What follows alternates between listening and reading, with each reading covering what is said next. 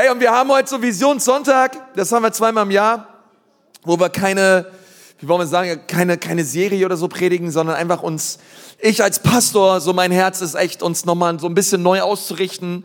Was ist die Vision der Gemeinde? Wo wollen wir hin? Ähm, ist ja immer so leicht nach rechts und links zu schauen, ein bisschen zu vergessen, okay, wo geht's lang? Wo möchte Gott uns hinführen als Kirche? Und das ist, glaube ich, immer wieder gut drüber zu reden, oder? Ähm, weil so sind wir einfach gemacht. Wir hören zwar öfter Sachen, aber vergessen es dann auch wieder. Aber Gott hat einen Plan äh, mit uns als Kirche und Gott möchte mit uns wohin. Und, ähm, und ich möchte mal einsteigen ähm, mit dieser Predigt, auch wenn du deine Notizen dabei hast, kannst du es gerne rausnehmen, deine Predigtmitschrift. Ich, ich habe mal so dieser Predigt den Titel gegeben, schraub deine Erwartungen höher. Schau mal den Nachbarn an und sag mal, hey, schraub deine Erwartungen höher. Okay? Ähm, ist so wichtig, deine Erwartungen höher zu schrauben. Und zwar deine Erwartung an Gott und an das, was Gott durch dein und in dein Leben tun möchte. Und dazu mal eine Stelle aus Hebräer 11, Vers 1. Eine zentrale Stelle über den Glauben. Dort steht, der Glaube ist der tragende Grund für das, was man hofft ein festes Überzeugtsein von Dingen, die man mit den Augen nicht sieht. Also so ist der Glaube. Also der Glaube ist ein festes, äh, ein festes Überzeugtsein von Dingen, die man nicht sieht. Und es ist ein Grund, ein fester Grund, auf dem man steht und sagt, ja, hier Pastor, keine Ahnung, ähm, aber diesen Grund, den sehe ich nicht. Ja, deswegen ist es Glaube. Du siehst diesen Grund nicht, aber alle deine Träume und alle deine Hoffnungen bauen auf diesem Grund auf. Und dieser Grund heißt Glaube. Okay? Alle deine Träume und alle deine Hoffnungen, die in, im Englischen heißt es, dass ähm, der Glaube ist die Substanz dessen, was man hofft. Okay, eine Substanz kannst du nicht richtig greifen, deswegen ist es Glaube, weil Glaube siehst du nicht, aber nur weil du es nicht siehst, bedeutet es nicht, dass es nicht da ist.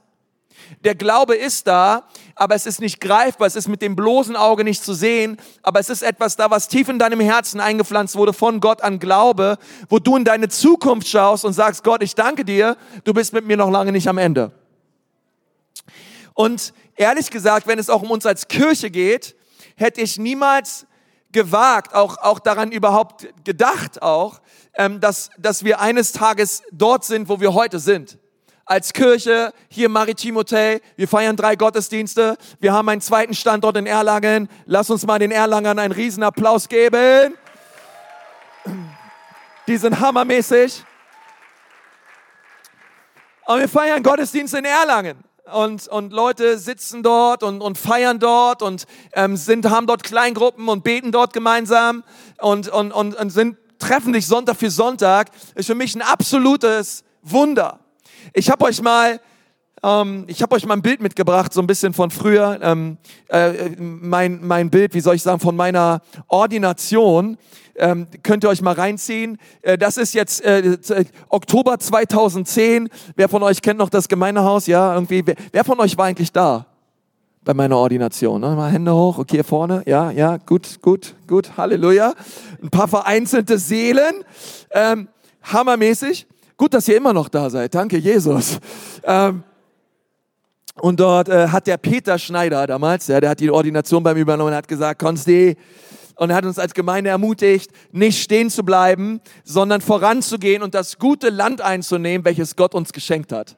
Und da möchte ich eigentlich mit uns heute drüber auch reden. Hey, das Land einzunehmen, was Gott uns geschenkt hat. Ich meine, den Altar, auf dem er da gerade kniet, den haben wir, glaube ich, für einen Euro verkauft bei eBay. Die Kanzel habe ich, glaube ich, im Innenhof mit einer Axt zerhackt. Äh, und ähm, und sonst äh, keine Ahnung, was mit den anderen Sachen da passiert ist. Das Gemeindehaus hat sich mittlerweile verändert. Irgendwer dankbar dafür? Keine Ahnung. Ähm, und, ähm, ähm, und und es ist einfach einfach hammermäßig zu sehen, was Gott tut. Aber weißt du, das ist ähm, alles alles beginnt damit, dass Gott etwas in deinem Herzen tut und es ist ein Überzeugtsein von Dingen, die man noch nicht sieht. Damals habe ich das hier alles noch überhaupt nicht gesehen. Ähm, aber ich war davon überzeugt, dass Gott etwas tun möchte durch uns. Ich war davon überzeugt, dass Gott etwas tun möchte durch diese Ekklesia. Und, und dass wir Teil sein dürfen von dem, was Gott tut, hier in Nürnberg, in Erlangen, das ist für mich ein absolutes Wunder. Und, aber, aber ich möchte sagen, alles beginnt mit einem Schritt. Alles beginnt damit zu sagen, Gott, ich lege mich fest, ich lasse mich nicht nieder, Ich bleibe nicht saat, sondern ich möchte Schritte vorangehen und ich möchte nicht dort stehen bleiben, wo ich bin. Man kann es sich so gemütlich machen, man kann es sich so leicht machen im Leben, aber wenn Gott zu dir sagt, hey, nimm Land ein, dann bedeutet, dass du das Land, worin du momentan bist, dann bedeutet, dass du es verlassen musst, um das Land einzunehmen, was Gott dir zeigt. Wenn du bei Google Maps eingibst, dass du in die Toskana möchtest, komm on, wer von euch liebt die Toskana? Ja, also, oh, wer von euch möchte, dass wir mal einen Standort in der Toskana gründen? Irgendwer da, ja? Halleluja. Irgendwer begeistert? Ja, ja. Könnt ihr schon mal eine Kleingruppe anfangen, in der Toskana zu gründen? Dann gucken wir mal, wie die sich entwickelt und dann sehen wir weiter. Ähm, aber wenn du einfach bei Google Maps Toskana eingibst, dann, dann, dann siehst du einfach nur erstmal die Toskana. Also da gibt es noch keine Strecke, weil du musst immer wissen, okay, wo fängst du an? Okay, und dann gibst du deinen Standort ein und dann sagst du, ich möchte in Toskana fahren mit dem Auto. Und wenn du dann losfährst und dann da, keine Ahnung, durch Bayern fährst und dann später durch Österreich fährst und dann bist du irgendwann in Italien ähm, und du hältst irgendwo in, in Bayern an, an einer Tankstelle und du tankst dort dein Auto voll und irgendein Bauer kommt daher aus Bayern und sagt zu dir, was, du willst in Toskana? Wir haben ja auch, äh, keine Ahnung, einen schönen Teich mit netten Fischen und ähm, wie wär's, wenn du dich hier wie niederlässt bei unserem Teich und mit den äh, all den schönen Dingen, die wir hier in Bayern haben? Und er überredet dich und du bleibst stehen und du machst es dir dort am Teich schön. Und du hast ganz vergessen, dass Gott dich eigentlich berufen hat zu den schönen Stränden der Toskana, zu dem glasklaren Wasser, zu dem warmen Wetter und zu der Herrlichkeit des toskanischen Geistes. Ja, keine Ahnung, ob es den gibt, aber ähm, und du lässt dich nieder, okay? Weil irgendein bayerischer Bauer dich angesprochen hat, an dich an deinem Teich, an seinem Teich niederzulassen, okay? Und so ist es manchmal, dass wir auf dem Weg sind. Gott hat uns einen Traum geschenkt. Gott möchte mit uns wohin, aber wir lassen uns auf dem Weg irgendwo nieder und sind zufrieden mit einem Teich mit ein paar kleinen Fischchen drinne. Und wir haben all das schöne, herrliche vergessen, wozu Gott uns eigentlich berufen hat. Komm on, weiß irgendwer, was ich meine, ja? Und und das ist so wichtig, weil alles beginnt mit Schritten. Alles beginnt damit, dass ich sage, Gott, ich bleib nicht auf der Stufe stehen, wo ich momentan bin, sondern ich möchte höher hinaus. Die Vision unserer Kirche ist es, dass Menschen Gott kennen, dass sie Freiheit erleben, dass sie ihre Bestimmung entdecken und dass sie einen Unterschied machen. Wer von euch hat das schon mal gehört? Irgendwer da? Ja? Okay. Ähm, das alles sind Schritte. Der erste Schritt ist, Gott kennenzulernen. Das allerwichtigste Schritt, weil wenn wir Gott nicht kennen, können wir alle weiteren Schritte vergessen. Ich dachte als, als Pastor damals immer, ähm, ich muss irgendwie auf, auf so meinen persönlichen Sinai und dann muss ich dort eine Offenbarung und eine Vision von Gott bekommen und so wie Mose mit zwei Gesetzestafeln mit meinen zwei gefüllten iPads von meinem geistlichen Berg runterkommen und sagen, Gott, ich danke dir für die Vision, die du mir geschenkt hast für Gemeinde. Das ist leider nie passiert, bis irgendeiner mal zu mir gesagt hat, hey, du brauchst gar nicht diese Sinai-Erfahrung als Pastor, sondern Gottes Vision für seine Gemeinde ist der Missionsauftrag Jesu. Das ist Gottes Herzschlag für Gemeinde. Er möchte, dass wir die letzten Worte Jesu umsetzen für unser Leben. Und alles beginnt damit, dass Menschen Gott kennenlernen. Und da beginnt die geistliche Reise unseres Lebens. Aber viele Leute bleiben dort stehen. Sie sagen, Gott, danke, ich habe dich kennengelernt. Schön, schön, dass es dich gibt. Danke, dass du mich gemacht hast. Danke, dass ich jetzt in den Himmel komme, Jesus, weil ich lebe ja mit dir und so weiter und so fort. Aber sie gehen nicht weiter. Und sie gehen nicht in die Fülle hinein dessen, wozu Gott sie berufen hat im Leben. Und, und, und deswegen, unser Ziel ist es nicht einfach nur, dass Menschen errettet werden. Unser Ziel ist es auch nicht einfach nur, dass Menschen Freiheit erleben, sondern wir wollen, dass Menschen unterm Strich ihre Welt für Jesus verändern und einen Unterschied machen dort, wo Gott sie hingestellt hat, dass sie Licht und Salz sind. Aber oft ist es so, dass wir einfach auf einer Stufe stehen bleiben. Ja, wie dieser Teich, ja, und wir machen es uns da gemütlich und wir gehen nicht weiter voran. Und ich möchte dich fragen, wo bist du in diesem Prozess? Wo stehst du? Und um, um dich damit hineinzunehmen, auch in, in diese Denke, ähm, möchte, ich, möchte ich wirklich zu den Leuten reden, die im Leben stagnieren die wie stehen geblieben sind auf einer Sprosse ihrer geistlichen Leiter. Bei uns zum Beispiel, jetzt momentan in der Kirche, ist es total wichtig, dass Leute den nächsten Schritt gehen und sagen, ich werde Teil einer Kleingruppe. Hey, ich gehe in eine Kleingruppe oder ich, ich leite eine Kleingruppe. Das ist total wichtig. Vielleicht bist du hier und sagst, hey, ja, keine Ahnung, Ehe-Kleingruppe, äh, ja, und Leute laden dich ein in deine Ehe-Kleingruppe und du sagst, allmächt, na, na, ob ich da in so eine, äh, jetzt kriegen wir schon wieder Berliner Akzent, wenn, ob ich da in so eine, ich kann diesen fränkischen Akzent einfach nicht, ähm, alles ist irgendwie fei und leck und keine Ahnung, es ist irgendwie, ähm, und, und du sagst, keine Ahnung, ähm, Ehekleingruppe, meine Alte ist eh verrückt und die wird auch, die Kleingruppe wird sie nicht verändern und ey, du brauchst eine Kleingruppe, okay? Du brauchst eine Ehekleingruppe, wo du mit anderen Ehepartnern zusammenkommst und wo ihr gemeinsam Gebetsanliegen austauscht, wo ihr füreinander da seid, euch gegenseitig wertschätzt und liebt, okay? Jeder in unserer Church braucht eine Kleingruppe. Kann irgendwer dazu Amen sagen? Ja, irgendwer, ey, ähm, heute haben wir Kleingruppenleitertraining. Hey, geh den nächsten Schritt, bleib nicht stehen, wo du bist. Geh den nächsten Schritt und, und, und leite eine Kleingruppe. Es ist total easy. Du schaffst das in Jesu Namen. Aber oft ist es so, dass wir mal große Träume hatten, dass wir haben geglaubt, dass Gott Wunder tun wird und dass Gott uns mächtig gebrauchen wird. Und dann hattest du Glauben, dass Gott auch dich gebraucht, dort, wo er dich hingestellt hat, dass du einen Unterschied machst für ihn. Aber dann ist dein Leben halt verlaufen, wie es halt so verlaufen ist. Dinge sind passiert, die waren nicht geplant. Ähm, du bist geistig gesehen irgendwie nicht weitergekommen und keine Ahnung, es ist auch geistlich gesehen nicht viel rumgekommen bei dir. Und du hast angefangen, dich niederzulassen. Du bist stehen geblieben im Leben. Und jetzt, weil du lang nicht mehr viel erlebt hast mit Gott, reicht dir sozusagen dieser geistliche Trostpreis. Dieses bisschen, was dann noch übrig ist, ähm, früher, früher hast du gebetet, Gott, ähm, Gott, ich bete, dass du mächtig durch mich wirkst, dass du mich mächtig gebrauchst. Gott, ich bete, dass du durch mein Leben Nationen und Länder veränderst zu deiner Herrlichkeit. Und heute betest du einfach nur noch, dass Gott dein Essen segnet. Ja, ähm, und, und Dinge sind, Dinge sind wie verloren gegangen. Träume in dir sind wie verloren gegangen. Keine Ahnung. Und die, weißt du, ich möchte dich ermutigen durch diese Predigt, weil diese Predigt ist für Leute, die sich niedergelassen haben. Ich kenne diesen Punkt, wo man zufrieden wird, wo man keinen Hunger mehr hat nach mehr und wo man sich geistlich niederlässt. Vielleicht bist du eine junge Frau und du hast schon lange für einen Ehemann gebetet und hast gesagt, Gott, bitte send ihn zu mir, 1,90 groß. Herr, einfach, einfach voller Feuer, voller Freude, voller Glauben, Herr. Oh, der einer, der mit mir zusammen am Strand in der Toskana entlangläuft. Einer, der richtig gut küssen kann, Herr. Oh, bitte, Herr, sende ihn zu mir. Und dann vergeht das erste Jahr, vergeht das zweite Jahr, das dritte Jahr, das vierte Jahr, das fünfte Jahr, das sechste Jahr. Und jetzt betest du einfach nur, Gott, bitte, schenk mir einfach nur noch einen Mann. Gott, männlich, männlich reicht, einfach nur männlich. Arbeitsstelle, ja, komm, egal. Gott, einfach nur, einfach nur irgendein Typ, ja.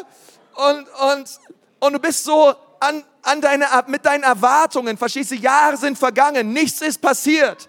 Und du hast es runtergeschraubt und runter, und das ist vielleicht lustig und das ist für viele nicht lustig, aber, ähm, aber es ist veranschaulicht so etwas oft. Und wir, und, wir, und wir hören auf, Glauben und Erwartungen an Gott zu haben.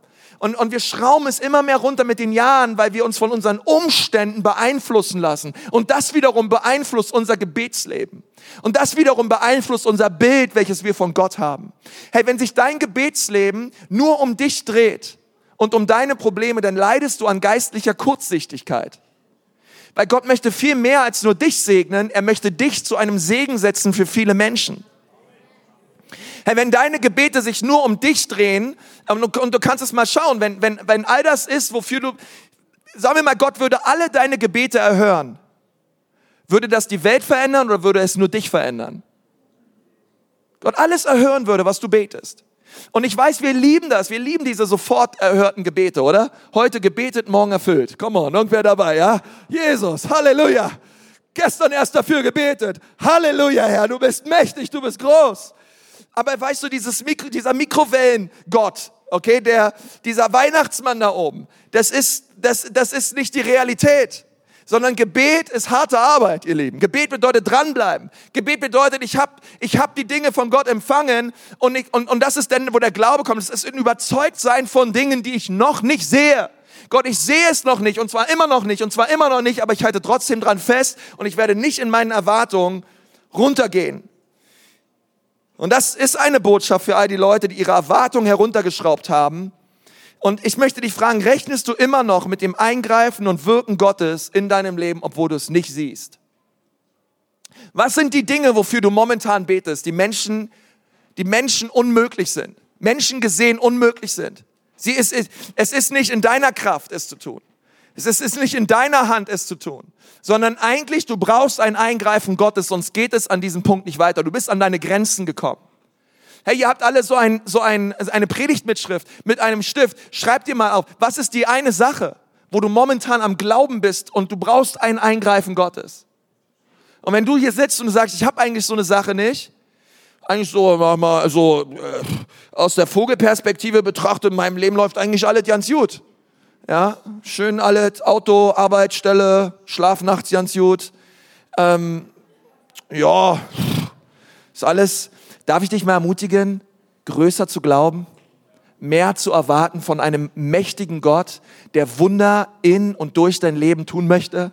Darf ich dich mal neu wachrütteln heute und sagen, hey, du glaubst an einen großen, powervollen, mächtigen Gott? Vielleicht wird es Zeit ganz neu, dass du dein Innerstes und deine Augen zu ihm hebst und sagst, Gott, was immer du tun möchtest, tu es durch mich. Und ich glaube, dass Gott uns herausfordern möchte, in dieser Zeit nicht stehen zu bleiben, sondern weiter voranzugehen. Und ich möchte euch da über, mit euch über ein Ehepaar reden im Alten Testament namens Abraham und Sarah. Und so wie viele Ehepaare auch hatten sie den Wunsch, Kinder zu bekommen. Und, und sie hatten diesen Traum, aber leider war Sarah unfruchtbar. Und vielleicht kennst du das auch oder hast das auch durchgemacht in deiner Ehe. Und, und ihr, habt, ihr habt auch einen Wunsch, Kinder zu bekommen, aber es klappt irgendwie nicht. Und die, Sache ist die, wenn man unfruchtbar ist, dann scheint es so, als wäre die ganze Welt schwanger, nur du nicht. Ja, wenn man unfruchtbar ist, dann ist, dreht sich im Fernsehen alles nur noch um Schwangerschaft, äh, alle reden nur noch über Schwangerschaft und man schaut sich nur noch an und, und fragt sich, hey, alle werden schwanger, Gott, warum wir nicht? Gott, warum klappt es bei jedem, nur bei uns nicht? Und so ging es Abraham und Sarah. Sie waren sehr verzweifelt. Sie waren sehr enttäuscht. Ähm, nicht nur voneinander, nicht nur von ihrem Leben, sondern sie waren enttäuscht, ähm, auch Gott gegenüber. Bis Gott sie darum bat, einen riesigen Schritt zu gehen. Bis Gott ihnen eine Vision und eine Verheißung zusprach, welche total ihre Welt verändert hat. Lass uns das mal gemeinsam lesen. 1. Mose 12, die Verse 1 bis 2. Da sagte der Herr zu Abraham, verlass deine Heimat, deine Sippe und die Familie deines Vaters und zieh in das Land, das ich dir zeigen werde. Ich will dich segnen und dich zum Stammvater eines mächtigen Volkes machen.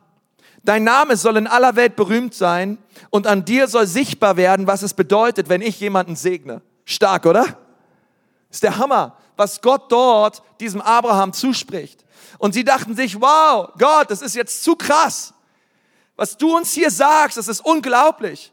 Gott, du hast genau das gesagt, was wir uns in unserem Herzen wünschen als Ehepaar. Schon die ganzen Jahre, schon die ganzen Jahrzehnte. Gott, danke, dass es passiert. Genau das haben wir gewollt. Wir wollten ein Kind, wir wollten Völker, wir wollen einen Sohn. Gott, danke, dass du gesagt hast, dass du es tun wirst, dass aus uns heraus eine Riesennation entstehen wird. Und sie dachten sich wahrscheinlich schon einen Namen aus für ihr Kind, ja? Wahrscheinlich wird's ein Sohn, dachte sich der Abraham, den nenne ich dann Aloysius und alles wird gut und, und, und Sarah hat schon mal angefangen, das Zelt zu dekorieren und, und alles schön gemacht und sie dachte sich, ey Hammer, das wird ja der Knaller. Gott, du bist ja unglaublich. Danke, dass du uns diese Verheißung so konkret in unser Herz gelegt hast. Danke für deine Stimme. Danke, dass du es uns gesagt hast. Sie haben sich überlegt, welche, welche Hebamme nehmen wir uns.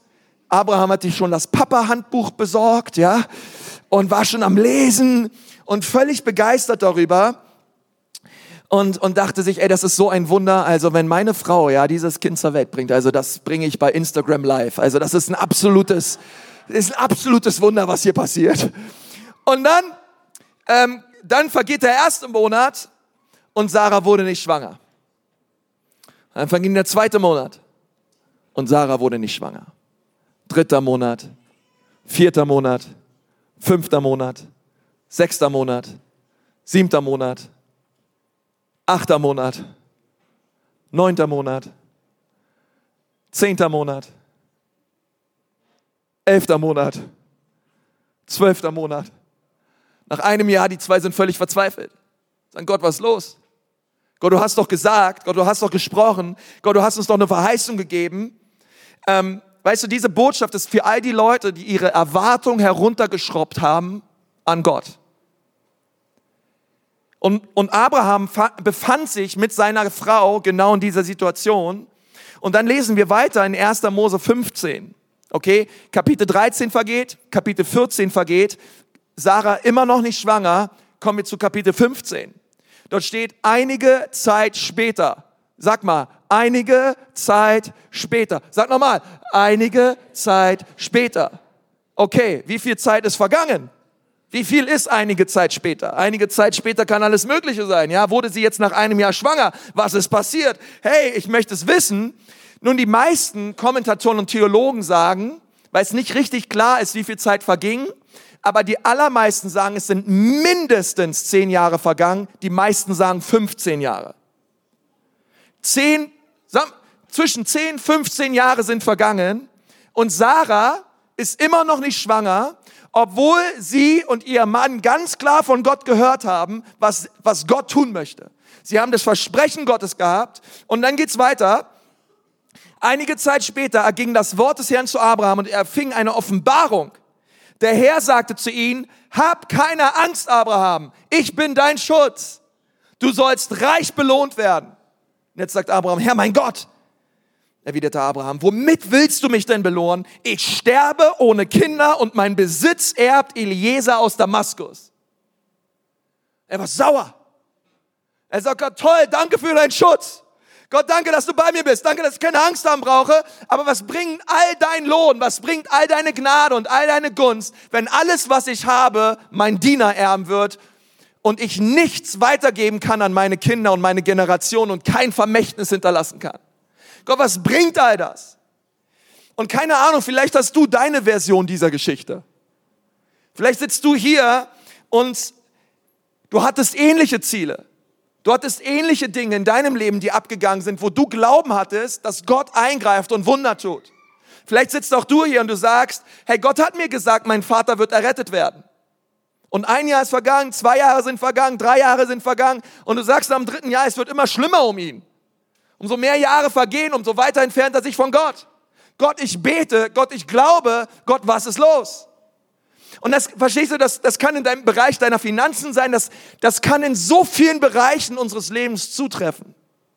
Aber ich möchte sagen, so wie es dir geht, geht es mir oft und ging es auch Abraham. Abraham steckte genau in dieser Zeit, genau in dieser Zwischenzeit. Weißt du, aus der Sicht Abrahams ist in diesen zehn Jahren nichts passiert. Überhaupt nichts. Es gab ein Versprechen, es verging viel Zeit und scheinbar hat Gott zehn Jahre lang nichts getan. Überhaupt nichts. Und anstatt er ein Vater vieler Nationen ist, hat er seine Erwartung heruntergeschraubt und hat gesagt, Gott, ich will einfach nur einen Sohn. Gott, einfach nur einen Sohn. Gott, come on. Es kann doch nicht so schwer sein. Einfach nur ein Sohn mit meiner Frau Sarah. Bitte Gott, mach es. Einfach nur ein Sohn. Und ich möchte dir was sagen. Du hast keine Ahnung, was Gott tun kann in deinem Leben durch eine Saat, die im Glauben gesät wird. Du hast keine Ahnung, was Gott tun kann.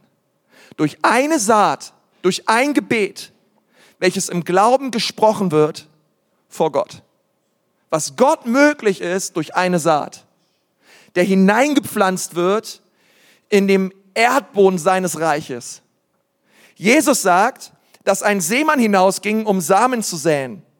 Einige dieser Samen multiplizierten sich 30, 60 und 100-fach. Ein einziger Same im Glauben gesät hat ein unglaubliches, exponentielles, multiplikatives und hundertfaches Potenzial in der Wirtschaft Gottes, in dem Denken Gottes. Gott ist es, Gott, Gott ist es möglich. Und du hast keine Ahnung, was Gott tun kann durch einen Samen, der im Glauben gesät wird in deinem Leben. Abraham und Sarah wollten einen Sohn. Zehn Jahre später haben sie nichts gesehen und ich weiß nicht, ob du auch hier bist und ob du betest und sagst, Gott, ich sehe auch nichts. Du glaubst, dass Gott was tut, aber es passiert nichts. Und du glaubst und du betest und du siehst nichts. Ich möchte dir was sagen. Nur weil du es nicht siehst, bedeutet es nicht, dass Gott nichts tut.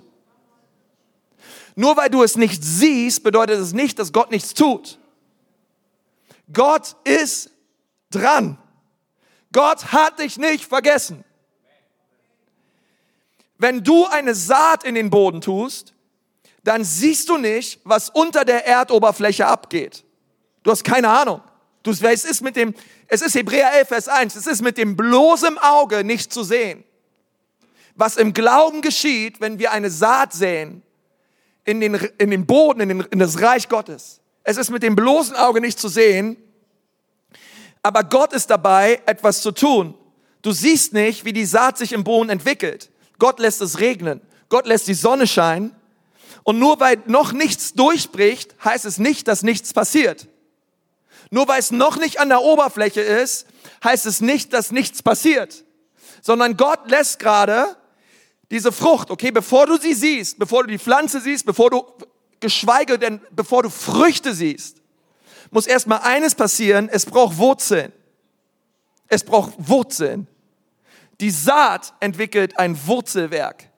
Und diese Wurzeln sind da und nur weil du keine Frucht siehst, heißt es nichts, dass nicht vorangeht. Und ich möchte uns ermutigen, festzuhalten im Glauben, unsere Träume nicht über Bord zu werfen, nicht stehen zu bleiben, nicht anzuhalten, uns nicht niederzulassen, uns nicht auf eine Sprosse zu stellen und uns zu sagen, Gott, danke, dass du mich so weit gebracht hast. Ach, jetzt bin ich zufrieden und das war's. Abraham hatte dieses Problem. Er hatte eine sehr, sehr eingeschränkte Perspektive dessen, was Gott tun möchte. Und dann führt Gott ihn weiter. Und, und, und Abraham war, verstehst du, er war in dieser, er war in dieser Zeit, in dieser Verzweiflung, und die Bibel sagt, er ist in sein Zelt gegangen. Ich habe mir dieses Zelt besorgt. Das haben wir heute hier, das Zelt Abrahams. Ähm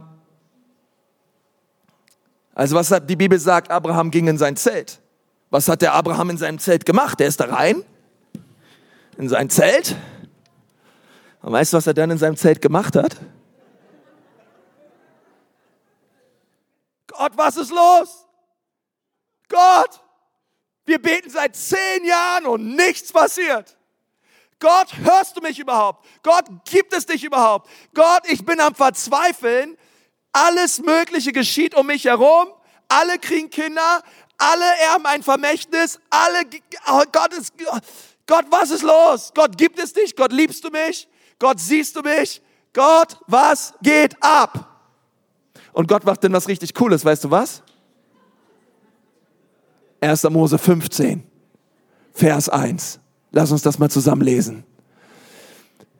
1. Mose 15, Vers 1. Danke.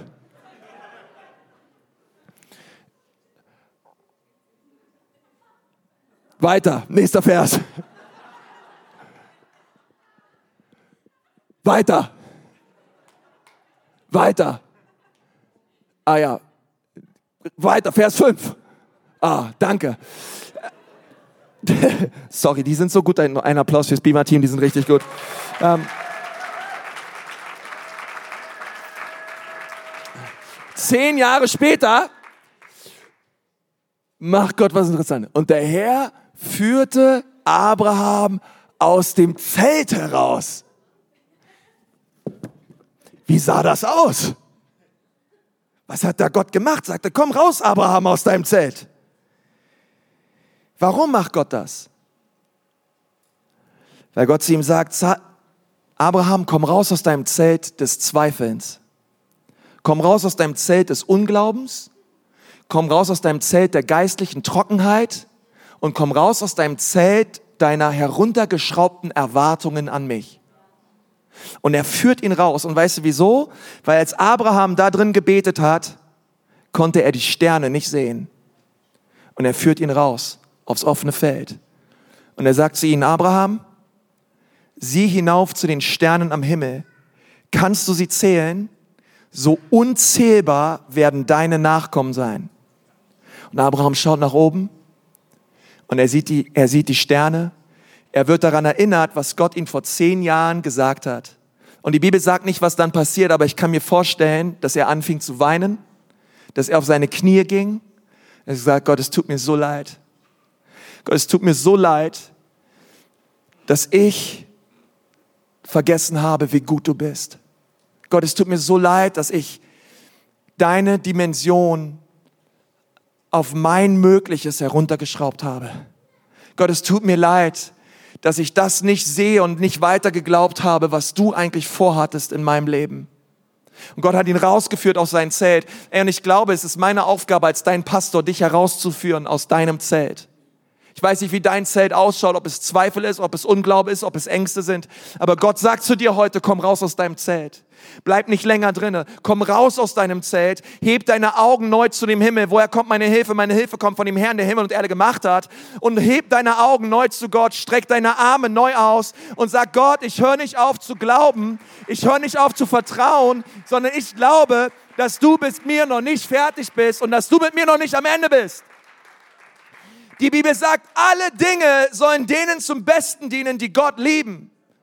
Und wenn es noch nicht das Beste ist, ist Gott mit dir noch nicht am Ende. Aber was es braucht, ist, dass du rauskommst aus deinen Limitierungen. Dass du dich rausholen lässt von Gott und sagst, Gott, ich komm raus.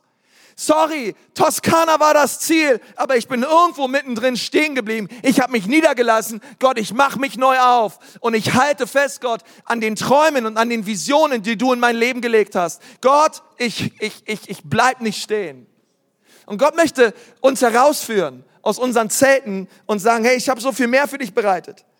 Ähm, und und ich, möchte, ich möchte Dinge in deinem Leben tun. Und wenn du hier sitzt und sagst, Gott, ich, tu, ich, ich, ich, Gott, du tust nicht das, was, was ich wollte, Gott, du tust nicht das, was ich dachte, dann möchte ich dir sagen, wenn Gott all deine Erwartungen erfüllen würde, hätte er nie die Chance, sie zu übertreffen. Nie. Aber Gott möchte sie übertreffen. Gott möchte viel, viel mehr tun, als du erdacht und erträumt hättest, gemäß der Kraft, die in dir wirksam ist in Macht. Derselbe Geist, der Christus aus den Toten auferweckt hat, der ist wirksam in dir und in mir. Wir dürfen einen großen Glauben haben an einem großen Gott. Alles, was es braucht, ist, wir stehen auf und wir glauben, dass Gott mit uns noch nicht am Ende ist. Für uns, die wir an Jesus glauben, und ich hoffe, du verstehst das, du und ich, wir sind diese Sterne, die Abraham gesehen hat. Du und ich, wir waren diese Sterne. Wir waren diese Nachkommen Abrahams. Er ist der Vater des Glaubens. Wir lesen in Galater 3:29, wenn ihr aber zu Christus gehört, seid ihr auch Abrahams Nachkommen und bekommt das Erbe, das Gott Abraham versprochen hat. Du hast kein Glaub, keine Ahnung, was Gott tun kann durch einen Samen, durch einen Saat, durch eine Saat, die im Glauben gesät wird in deinem Leben. Gott kann Unglaubliches tun. Aber bitte hör nicht auf. Bleib nicht stehen, sondern vertraue Gott. Abraham dachte an einen Sohn, aber Gott dachte an dich. Gott dachte an dich und an mich. Abraham dachte an einen Sohn, aber Gott dachte an eine Nation. Abraham hat seine Erwartungen heruntergeschraubt, aber Gott hat gesagt, ich möchte viel, viel, viel, viel, viel, viel mehr durch dich tun, lieber Abraham, als du momentan glaubst und als das, was du momentan siehst. Tausende Jahre später wirst du sehen, wie die unglaubliche Kraft Gottes all unsere limitierten Vorstellungen sprengen wird. Ein Same, ein Gebet, ein Mensch kann so viel verändern, mehr als was wir glauben, wenn es im Glauben gesät wird, hinein ins Reich Gottes. Bleib nicht stehen, hör nicht auf zu säen. Gott macht vielleicht nicht immer das, was du möchtest, aber er ist am Arbeiten. Er ist dabei. Nur weil du es nicht siehst, bedeutet es nicht, dass Gott nichts tut. Es braucht manchmal Zeit. Schmeiß die Mikrowelle aus dem Fenster. Gott ist dabei, etwas zu tun. Galater 6, Vers 9. Wir wollen nicht müde werden, zu tun, was gut und recht ist. Denn wenn die Zeit da ist, werden wir auch die Ernte einbringen. Wir dürfen nur nicht aufgeben. Wir dürfen nur nicht aufgeben. Einige von euch habt aufgegeben. Und Gott, und Gott ermutigt dich heute neu. Gib nicht auf. Gib nicht auf. Wir werden die Ernte einbringen. Gib nicht auf. Gib nicht auf, auf mich zu schauen. Gib nicht auf. Und ich möchte dich ermutigen. Gib nicht, hör nicht auf zu beten. Hör nicht auf zu beten für Heilung. Weißt du, wir haben einen Gott, der heilt. Wir haben einen Gott, der ist ein Arzt. Wir haben einen Gott, der ist ein wunderbarer Helfer. Da unser Gott ist Heiler, unser Gott ist Arzt, unser Gott ist Versorger, unser Gott ist der, der uns in allem immer genug ist. Okay, hör nicht auf zu glauben, hör nicht auf zu vertrauen, dass Gott eingreifen wird in deinem Leben. Okay? Nur weil du momentan geprägt durch deine Umstände, belogen durch deine Gefühle aufgehört hast, belogen auch durch den Teufel aufgehört hast, Großes zu glauben, was Gott in dir und durch dich tun möchte. Hör auf damit. Gib nicht auf. Komm aus deinem Zelt raus. Hebe deine Augen neu zu Gott und sehe, wie Gott Herrliches tun wird in deinem Leben. Ich bin fest davon überzeugt. Gott ruft uns als ganze Kirche auf, aus unserem Zelt herauszukommen. Weil Gott mehr tun möchte als das, was wir momentan sehen. Das, was wir momentan erleben, das ist erst der Anfang dessen, was Gott tun möchte durch uns. Gott hat ein großes Volk in dieser Stadt. Gott hat viele Menschen auf dem Herzen. Und die Frage ist, okay, wie viel Glauben brauche ich? Wenn ich eine Saat des Glaubens sehen soll, wie viel Glauben brauche ich? Und Jesus sagt, wenn euer Glaube nur so groß wäre wie ein Senfkorn, dann könntet ihr zu dem Maulbeeren dort sagen, Maulbeerbaum dort sagen, zieh deine Wurzeln aus der Erde und verpflanze dich ins Meer und er wird euch gehorchen. Ein Glaube so groß wie ein Senfkorn. Dein Leben ist eine Saat. Du sprichst nicht nur im Glauben Dinge aus und bittest Gott, sondern auch dein ganzes Leben ist wie eine Saat. Du hast keine Ahnung, wie viel Leben Gott verändern möchte durch dich durch dein Leben, was Gott alles möglich ist, was er tun möchte. Gott möchte viel mehr in uns und durch uns tun, als was wir uns vorstellen können. Aber wichtig ist es, dass wir nicht aufgeben, dass wir nicht aufhören, dass wir uns nicht zurückziehen, uns nicht isolieren, uns nicht geprägt von unseren Umständen zusammenkauern und sagen, Gott, danke fürs gute Essen. Bitte segne alle Missionare auf dieser Welt. Amen. Und das war's. Sondern Gott hat mehr. Gott möchte die Missionare segnen, ich weiß. Gott möchte unser Essen segnen, ich weiß. Aber Gott möchte die Welt durch dich verändern. Paulus ermutigt seinen Ziehsohn Timotheus und, und sagt zu ihm in 2. Timotheus 1, Vers 6, um dieser Ursache willen erinnere ich dich, die Gabe Gottes neu anzufachen, die in dir durch das Auflegen meiner Hände ist. Timotheus war ein junger Typ, der hat eine Megachurch geleitet in Ephesus und er hatte richtig viele Probleme oft und wusste überhaupt nicht so richtig, wie man eine Gemeinde leitet. Und wenn ich seine Briefe lese, dann denke ich mir immer, Alter, genauso geht's mir auch. Ähm, und Paulus erinnert ihn und sagt zu ihm, weißt du, Gott hat dir Gaben geschenkt. Gott hat Potenzial in dich hineingelegt und Gott hat dir einen Ruf geschenkt. Und es ist so wichtig, dass diese Sachen immer wieder neu entfacht werden in deinem Leben. Und wenn ich so vor euch stehe, da geht's mir genauso. Hier sind so viele Menschen voll mit Berufung, voll mit Begaben und Bestimmung. Was es aber braucht, ist, dass diese Dinge neu entfacht werden in euch. Weil ihr habt es zugelassen, dass diese Dinge nur noch wie eine Glut sind, nur noch wie ein kleines Brennen ist in euch.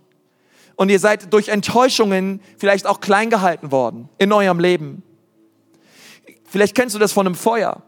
Wenn ein Feuer ausbrennt, ähm, bei einem Grill auch oder so, und dann ähm, ist, ist irgendwie alles nur noch ein bisschen am, am Rauchen und ähm, alles sieht ziemlich weiß aus und die Kohle ist dann nur noch, alles, alles ist wie verbrannt. Und dann fängst du aber an, ein bisschen in die Seite rein zu blasen. Einfach nur ganz bisschen so. Und dann siehst du, wie, wie, wie, wie langsam so ein paar Funken wieder hochkommen. Pustest du nochmal rein. Und dann holst du, gehst du in deine Garage und dann holst du einen Blasebalg raus. Oder die Frauen holen ihren Föhn. Und dann hältst du den Föhn auf diese Kohle. Und dann siehst du überhaupt, wie viel Potenzial noch da ist. Ey, krass, das Ding fängt wieder richtig an zu brennen. Und es ist so wichtig, dass wir es zulassen, dass wir unser Herz Gott neu hinhalten und sagen, Gott, bitte hol deinen spirituellen Blasebalg raus und puste neu in mein Leben. Puste neu durch die Kraft deines Geistes in meine Gaben, in meine Begabungen und in meine Bestimmung. Gott, bitte blase neu meine Träume und meine Vision an. Gott, denn ich habe mich in mein Zelt verzogen und ich bin nicht hungrig mehr nach mehr. aber danke, dass du viel mehr hast für mich, dass du viel Größeres für mich hast. Gott, hier ist mein Herz, hier ist meine Berufung. Bitte komm mit dem Wind deines Geistes und entfache diese Gaben neu in mir, denn ich möchte in meinem Leben tun, wozu du mich berufen hast. Und dann halten wir unser Herz ihm entgegen. Und er kommt mit seiner Kraft. Und wir gehen ins Gebet und er kommt und er schenkt uns neuen Hunger und eine größere Erwartung an mehr und für mehr, was er durch dich und durch mich tun möchte. Aber alles, was es braucht, sind Schritte. Bitte bleib nicht stehen. Geh weiter. Geh weiter. Und lass es zu, dass Gott weiterhin an deinem Leben und durch dein Leben wirkt. Amen. Amen. Ich möchte mal mit uns beten. Bitte schließ doch mal kurz die Augen. Herr Jesus, ich danke dir von ganzem Herzen für jede Person, die hier ist. Und Gott, ich, ich bete so, dass du unsere Erwartung neu hochschraubst an dich. Gott, dass du unseren Glauben mehrst. Gott, dass du unsere Erwartungen nimmst und vermehrst an einen Gott, dem alle Dinge möglich sind. Und Gott, ich segne die Leute in unserer Kirche, die momentan am struggeln sind, die am kämpfen sind, die schon viele Jahre für Dinge beten und keine Durchbrüche sehen. Und Gott, ich bete, dass du ihre Herzen stärkst, dass du mit deiner Hoffnung und mit deinem Glauben in ihre Herzen kommst und dass du sie ermutigst an diesem Sonntag. Bitte rühre sie an, Vater. Und zeig ihnen, dass obgleich sie nicht sehen, du trotzdem dabei bist, etwas zu tun. Und Herr Jesus, ich bete auch für all die Menschen, die heute hier sind und dich noch nicht kennen. All die Leute, die hier sind und, und merken Gott irgendwie, dass es dich gibt, aber nicht wirklich in einer Beziehung mit dir leben. Und vielleicht trifft das auf dich zu. Du bist hier und, und du merkst, Mann, ich, ich brauche Jesus. Ich brauche Gott. Du merkst, dass du ja, dein Leben lang ohne ihn gelebt hast und es tut dir leid und du möchtest ihn heute einladen, in dein Leben zu kommen. Und während wir die Augen geschlossen haben und hier beten, möchte ich dich so einladen und dich so, einfach dich, dich so bitten, komm zu Jesus heute. Komme zu ihm. Wie komme ich zu ihm? Wir tun das im Gebet. Wir, wir halten ihn unser Herz entgegen und sagen, Gott, hier ist mein Leben. Bitte vergib mir. Bitte mach mich neu. Bitte schenk mir neues Leben. Es tut mir leid, dass ich ohne dich gelebt habe. Ab heute möchte ich mit dir leben. Jesus, bitte werde du mein Herr. Bitte lenke und leite du mein Leben. Ich übergebe dir das Steuer meines Lebens. Herr, wenn du hier sitzt und du möchtest das gerne beten, vielleicht zum ersten Mal deines Lebens, oder vielleicht hast du das mal gebetet, aber mittlerweile gehst du deine eigenen Wege. Gott ist nicht sauer auf dich, er liebt dich und er möchte, dass du zu ihm umkehrst. Und wenn du das gerne möchtest, du brauchst nicht aufstehen, du brauchst doch nicht hier nach vorne kommen. Aber als ein, ein, einfach als ein Zeichen auch für Gott möchte ich dich gerne segnen und für dich beten. Und wenn du das gerne möchtest, einfach dort, wo du sitzt, heb doch mal deine Hand und sag, ja Gott, hier bin ich. Bitte rette mich. Bitte rette mich, Herr. Herr, ich brauche dich. Herr, ich brauche dich. Danke, danke, danke, danke, danke, super. Danke, danke, danke, danke, danke, danke, danke, danke. Danke, deine Hand sich auch. So viele Menschen. Danke, Jesus. Herr Jesus, wir beten als ganze Kirche für diese Menschen, die ihre Hände heben. Gott, wir beten, dass du sie berührst. Herr, lass das ein Tag des Heils sein, Tag der Vergebung sein, ein Tag der Umkehr sein. Gott, wir bitten dich, dass du diese Menschen berührst mit deinem Heiligen Geist und dass sie an diesem Tag merken, wie sehr du sie liebst, Herr. Dass sie das Kreuz sehen und merken, wow, Jesus, Deine Liebe ist grenzenlos und bedingungslos. Gott, und dass deine Liebe tief in ihre Herzen hineinfällt. Und dass sie umkehren von ihren Wegen und sich ganz dir zuwenden, Herr. Wir segnen sie in Jesu Namen. Und die ganze Church sagt, Amen.